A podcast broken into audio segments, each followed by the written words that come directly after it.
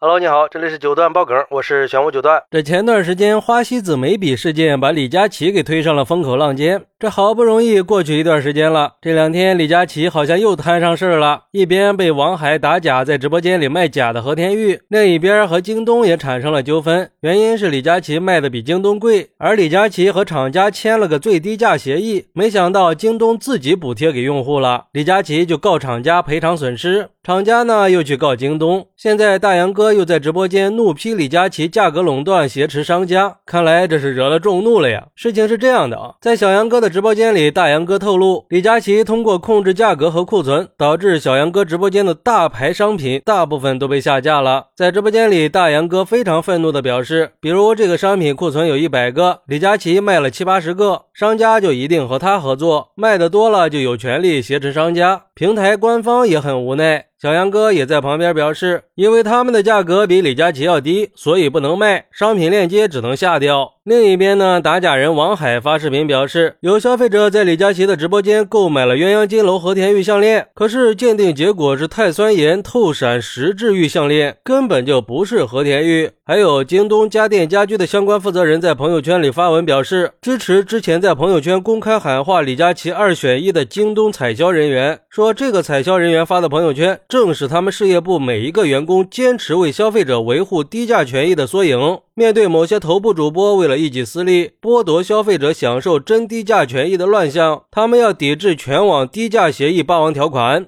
京东家电家居事业部的小伙伴全部都站出来，切实的让消费者感受到京东价格的实在。看这意思是李佳琦所谓的低价都是伪低价呀，而且还不是商家不想卖的便宜，是李佳琦不允许啊。然后这些事儿同时上了热搜以后，网友们也都开始站出来谴责这种行为，认为李佳琦这么做无异于杀鸡取卵，最后受损失的都是消费者。比如说有网友表示，本来我们可以花更少的钱去买想要的东西，现在却被李佳琦垄垄断价格，还打着全网最低价谋福利的口号，让我们以为自己赚到了，到头来还要被他讽刺。东西贵了，是因为自己没好好工作，真的是啥好处都被他占了呀！还要让我们消费者感恩戴德，现在又去走别人的路，让别人无路可走的断人财路，是个狠人呀！不过看来他现在已经是破鼓万人锤了，这次他的顶流带货生涯怕是要走到头了。还有网友说，其实这种人倒不倒的也无所谓了。这种风向很明显，背后是有资本在运作的。往小了说，是一个网红搞倒了另一个网红；往大了说，可能就是商战。还是要看清现实的。说白了，都是把消费者当韭菜的。毕竟同行是冤家这句话，它是有道理的。不过，也有网友认为，不能否认李佳琦对他卖的每一个商品都非常的了解。从专业角度出发，他直播间卖的四百多件商品，我敢保证，任意拿出一件来，他都能说出卖点和针对消费者的痛点需求。他才是真正从消费者的需求去出发，让消费者真正去了解商品的人，并不是为了买而买，而是为了需求去买。相反，在大小杨哥的直播间里，并没有看到什么专业的商品讲解，就是去念商品本身自带的一些内容，说一些无关痛痒。无关紧要的话，说实话很不专业，很没有内容呀，经常都不知道他们在说什么。但是我觉得吧，卖货专不专业跟价格垄断是没有关系的，因为这种行为不光会损害消费者的利益，也让很多商家是苦不堪言。据我了解，很多商家都表示，对一些头部主播的这种行为，他们也很无奈。他们认为，虽然这样做在短期内可能会对销售业绩有所帮助，但是长期来看的话，这样只会让直播行业的环境变得越来越恶劣。要我说呀，这种行为可不光是影响直播行业的健康发展呀，甚至还会涉嫌违法的。我觉得，不管是李佳琦还是其他的一些大网红，作为头部主播就应该维护好直播行业的公平竞争环境，而不是利用这种方式去排挤对手、扰乱市场。还是希望有关部门和平台都可以对直播行业加强监管，维护好市场秩序，确保消费者的权益不受侵害。就像大杨哥说的，作为公众人物就应该以身作则，遵守职业道德和法律法规，所以这种行为应该得到惩罚。我们不能助长这种不良之风，确保直播行业的健康发展。好，那你是怎么看待大杨哥指责李佳琦挟持商家的呢？快来评论区分享一下吧！我在评论区等你。喜欢我的朋友可以点个订阅，加个关注，送个月票，也欢迎点赞、收藏和评论。我们下期再见，拜拜。